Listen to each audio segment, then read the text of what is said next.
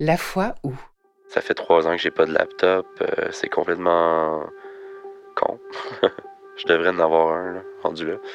Je suis vraiment comme l'archétype du cordonnier mal chaussé en ce moment.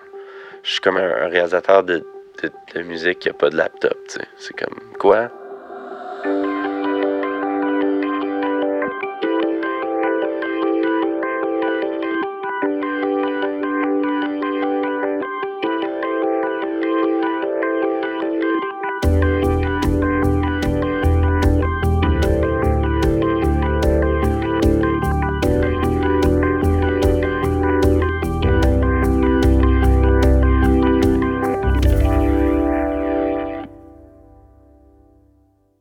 C'est un mal pour un bien.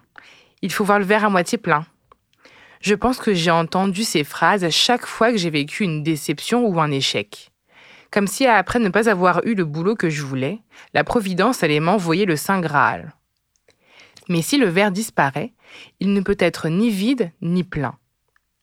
Emmanuel avait passé des années à accumuler de quoi remplir sa vie, et puis tout a disparu en une nuit. Cet épisode est réalisé par Xavier Kronstrom-Richard et mixé par Thibaut Quinchon. Je m'appelle Gisèle Poenjal et vous écoutez La Fois où.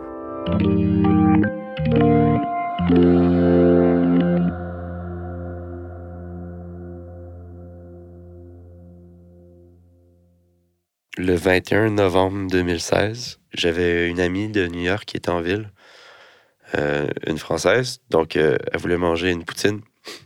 Puis, euh, on est allé à la banquise. Euh, C'était le fun. Euh, je rentre chez moi, je m'endors. Tout va bien. Une bonne nuit de sommeil. Puis, le lendemain, je me réveille avec l'odeur de, de fumée qui était assez intense. Donc, j'ouvre les yeux, il y a comme un, nuage de fumée au- au-dessus de ma tête. Je me lève d'un coup, je regarde, je trouve ça louche. Puis, en même temps que je suis debout, j'entends euh, le pas de pompiers qui monte euh, la cage d'escalier. J'habitais au deuxième étage d'un édifice au-dessus d'un restaurant. Donc, euh, ils cognent à ma porte. ils sont comme Tu descends tout de suite. T'as cinq secondes pour prendre des trucs. Donc, j'ai pris mon cellulaire, j'ai pris mon manteau. Je suis descendu en bas. Puis, c'est la dernière fois que j'ai mis les pieds dans mon appartement parce que euh, il y a eu feu. Euh, le feu a démarré euh, dans l'édifice d'à côté. D'ailleurs, je suis pas trop au courant de c'est quoi la version officielle parce que j'y ai pas trop porté attention volontairement, peut-être parce que je veux passer à autre chose. Euh, les derniers trucs que j'avais entendus, c'était que le proprio de l'édifice d'à côté euh, était un peu cinglé. Euh, il aurait mis le feu à l'édifice pour des, raisons d'assurance, pour toucher à l'argent d'assurance. Parce que c'était un, un édifice des années 30, euh, mais abandonné. Donc au début, on pensait que c'était peut-être des squatteurs qui étaient là. Après ça, l'histoire a changé, c'était le proprio. Donc le feu a parti de du building d'à côté, mais il s'est rendu assez vite dans mon appartement. Euh, je sors de l'appartement, je me ramasse au coin de la rue. Euh, J'habitais coin Parc et Milton, donc je me ramasse au coin Sherbrooke et Parc. Et en 15 minutes, c'était assez clair que ça allait être perte totale. C'était comme euh, une scène de film un peu. Il y avait comme des, des, petites explosions. Euh, c'était assez surréaliste, en fait. Euh, c'était le début de l'hiver. Il faisait un peu froid. J'ai regardé ça pendant comme 20 minutes. Je riais un peu avec un, mon voisin d'en bas, qui n'a pas été aussi touché que moi, tant mieux pour lui, mais qui a quand même perdu pas mal de trucs. Puis on disait, euh, mais ça fait aucun sens, quoi. C'est. on, en riait.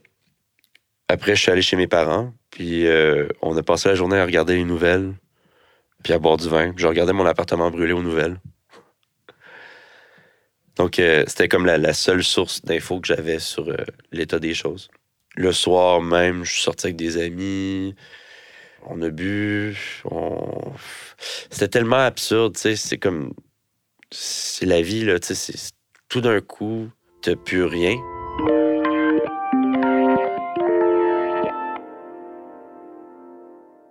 C'était un loft.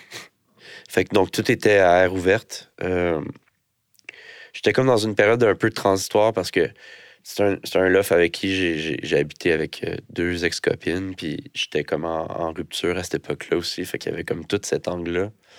Tu sais, un, un appart de, de gars rupture, c'était un peu le bordel.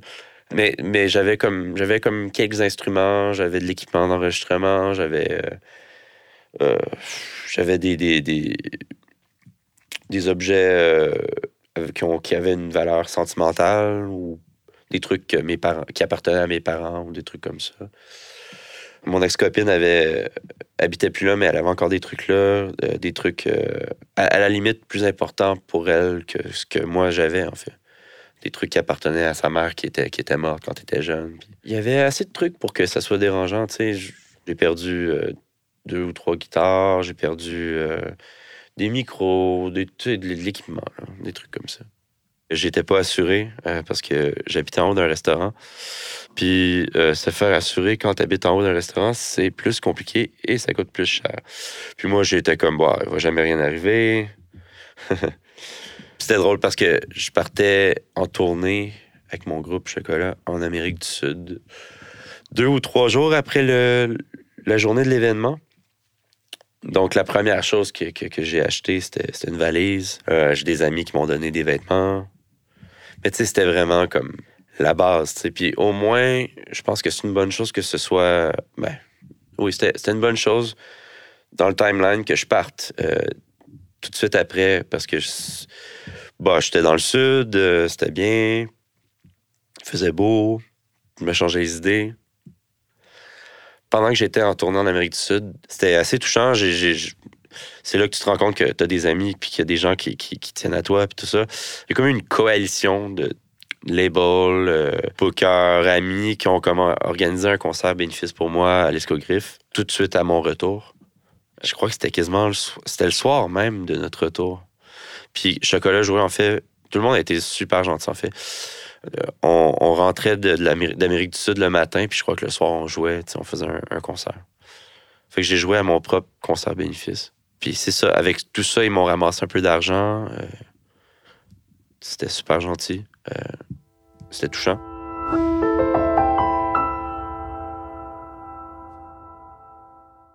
C'était deux semaines, je crois. C'était. Euh, c'était comme un blitz, là. On faisait plusieurs pays en Amérique du Sud. On faisait comme l'Argentine, le Chili, le Brésil.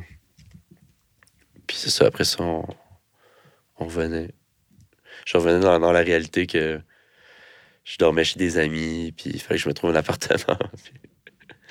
J'avais quand même accumulé pas mal d'affaires dans ma vingtaine, juste assez pour que j'avais comme un, sentiment que j'allais. Euh, j'étais comme en train de, de, me construire, ou je sais pas, tu sais, comme peut-être une pression dans la vie qui fait que faut tu accumules des choses. Mais, c'est ça, c'est tout d'un coup, tu te ramasses avec rien, tu sais. C'était clair dès le début que c'était perte totale. Moi et mon ex-copine, on a essayé deux ou trois fois d'aller voir le, lieu. Puis pour raison X, ça n'a jamais marché. Puis la dernière fois, on a juste choqué. C'était dangereux d'aller là aussi parce que, tu y avait comme des trous dans le plafond. Puis, oui, il y avait peut-être espoir que je trouve un ou deux trucs qui étaient comme intacts, mais même à ça, je pense pas que ça aurait été le cas. J'étais arrivé de tourner. Euh, j'étais encore comme euh, un peu en mode automne. Quand je suis parti euh, en Amérique du Sud, j'avais besoin de rien. Donc, j'avais des t-shirts, des affaires Donc, le, premier achat, le, premier arrêt que j'ai fait en sortant de l'avion ici, en mon retour, j'étais allé au, surplus de l'armée. J'ai comme acheté un, court d'hiver. Puis, c'est ça. Je le porte encore d'ailleurs. J'habitais chez, chez des amis dans le Maryland, sur Bernard. Puis j'avais euh, ma valise avec euh, mes quelques vêtements. Le gros de ma vie se résumait pas mal à cette valise-là, ce qui est encore le cas. Euh, après, bah, j'ai eu un ami qui. Salut Ellie. très gentil, qui m'a donné un matelas. Tu t'achètes une brosse à dents. Puis après ça, c'est pas mal tout ce que j'avais comme, comme objet. C'est comme si tu pars de chez tes parents, mais t'arrives à la trentaine, puis c'est comme un deuxième départ, puis t'es comme, ah, je suis pas sûr que ça me tente de refaire le chemin, tu sais, de, de me rendre où ce que j'étais, J'ai fini par euh, déménager avec mon ami. Euh, lui, il collectionne des vinyles, il collectionne plein de trucs, fait que c'est comme, je vis à travers lui comme euh, l'abondance. Moi, j'ai rien, fait que mon coloc, j'ai choisi un collectionneur.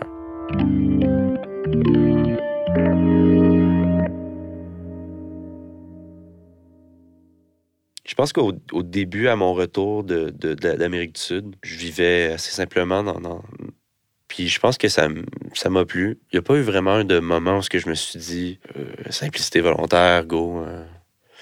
je crois que ça s'est fait naturellement, dans le sens que j'ai juste pas le goût d'accumuler des choses. Pour moi, en ce moment, comme les, les, objets matériels, c'est un peu comme les tatous, c'est comme quand tu une page blanche, tout d'un coup, tu as ton premier tatou. C'est rare que ça finit là, tu. Puis en ce moment, je, suis en mode page blanche. J'ai comme pas le goût d'avoir de tatou. Je, vis encore principalement aujourd'hui. Je pourrais, je pourrais principalement aujourd'hui déménager avec euh, une valise ou deux. J'ai quelques trucs, mais pour vrai, euh, c'est très, très, très, très simple. C'est basic, là.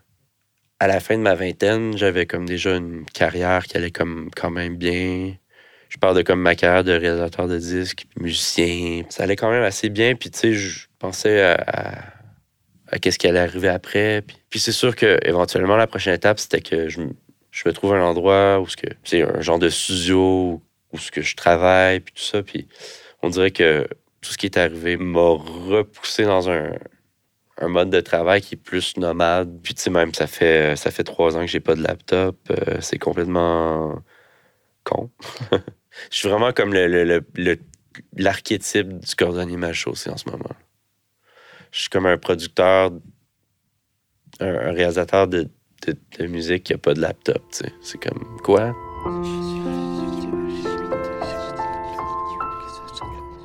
La foi où? Je sais pas si c'est de la paresse ou de la peur ou, un abandon ou, ou peut-être que que, que je suis pas malheureux comme que je suis en ce moment. Dans ma tête, la, la, poussière retombe encore un peu de tout ça. Euh, c'est clair qu'un jour, il va falloir que, que, que je m'installe euh, de façon permanente quelque part, puis que je pense à tout ça, puis que je me reconstruise, quoi. Puis je pense que ça va être bénéfique pour moi, pour les autres, pour les gens avec qui je travaille. Je crois que ça affecte mon travail, mais je suis pas sûr que c'est négatif, dans le sens que c'est comme si ça prolonge un peu ma vingtaine en tant que réalisateur. Puis en général, les gens qui sont, qui sont jeunes font des bons albums, fait que ça va. Il y a des gens que je connais qui ont, une certaine reconnaissance ou un certain succès ou peu importe. Ils vivent euh, de façon très, euh, très simple aussi, puis ils n'ont pas, pas de l'équipement euh, fancy ou rien.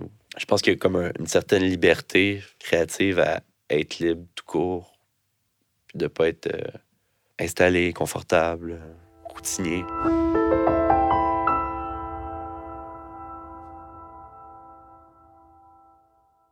J'ai pas, pas tant fait le deuil de l'endroit. Des fois, les gens qui me connaissaient pas à l'époque étaient comme ça ressemblait à quoi ton appart? je suis comme ah, j'ai peut-être comme trois, quatre photos, comme dans les emails ou genre ou quelque part.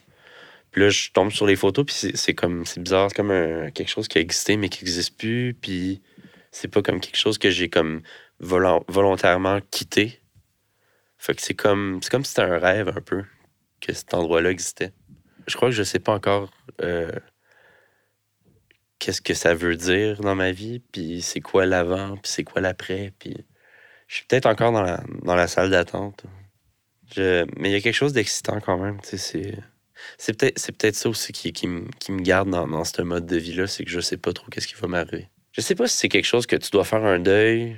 Si c'est le cas, je l'ai pas encore fait. Tu sais, j'ai jamais eu d'émotions euh, vives par rapport à cet événement-là.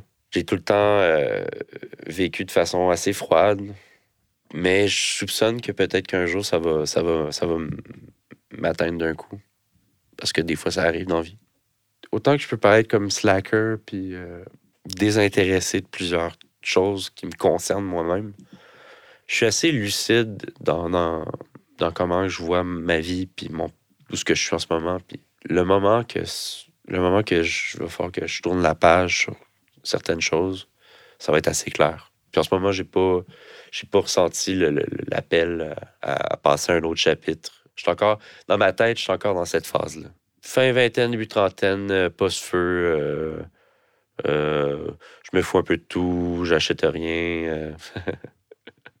je fais des bons albums, par exemple, je pense. Mais je sais pas. Je les aime, en tout cas. Je suis comme content du travail que je fais. Vous venez d'écouter une histoire de La Foi Où, un podcast sur la vie adulte, produit par grand public et enregistré au studio Baseball 2050. Retrouvez-nous sur Instagram, Facebook et Twitter, parlez-en à vos amis et suivez-nous sur votre application de podcast préférée. Écrivez-nous vos bons mots et partagez-nous vos histoires à allo à commercialgrandpublic.ca. Je m'appelle Gisèle Poendial. À bientôt!